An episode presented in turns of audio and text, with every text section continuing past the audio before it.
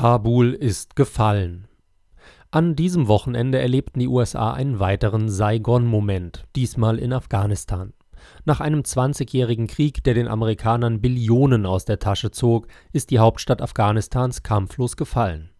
Das korrupte Potemkinsche Regime, das die USA seit jahrzehntelang gestützt hatten und das afghanische Militär, für dessen Ausbildung wir Milliarden ausgegeben hatten, schmolzen einfach dahin. Jetzt wird eifrig nach einem Schuldigen für das Chaos in Afghanistan gesucht. Viele der Experten, die mit dem Finger auf andere zeigen, sind selbst am meisten schuld. Politiker und Experten, die diesen Krieg zwei Jahrzehnte lang befürwortet haben, beeilen sich nun, Präsident Biden dafür verantwortlich zu machen, dass die USA endlich abziehen. Wo waren sie, als seine Vorgänger die Truppen aufstockten und die Mission in Afghanistan ausweiteten? Der Krieg der USA gegen Afghanistan wurde nicht gestern in Kabul verloren. Er war in dem Moment verloren, als er sich von einer begrenzten Mission zur Ergreifung derjenigen, die die Anschläge vom 11. September 2001 geplant hatten, zu einer Übung in Sachen Regimewechsel und Nationenbildung entwickelte. Unmittelbar nach den Anschlägen vom 11. September schlug ich vor, dass wir Kaperbriefe ausstellen und Repressalien einsetzen sollten, um die Verantwortlichen vor Gericht zu stellen.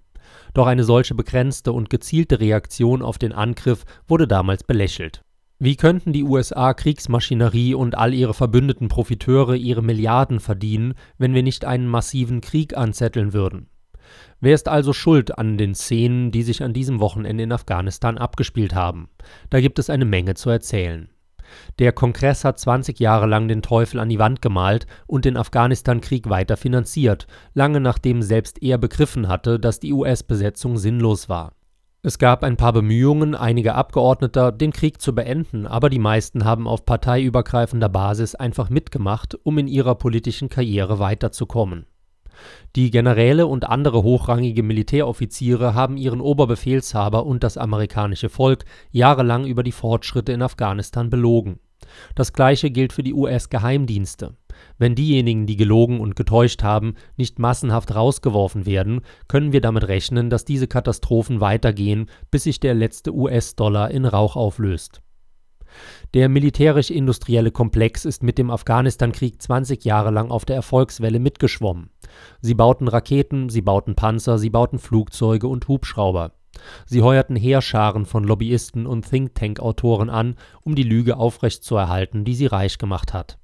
Sie wickelten ihre Bestechung in die amerikanische Flagge ein, aber sie sind das Gegenteil von Patrioten.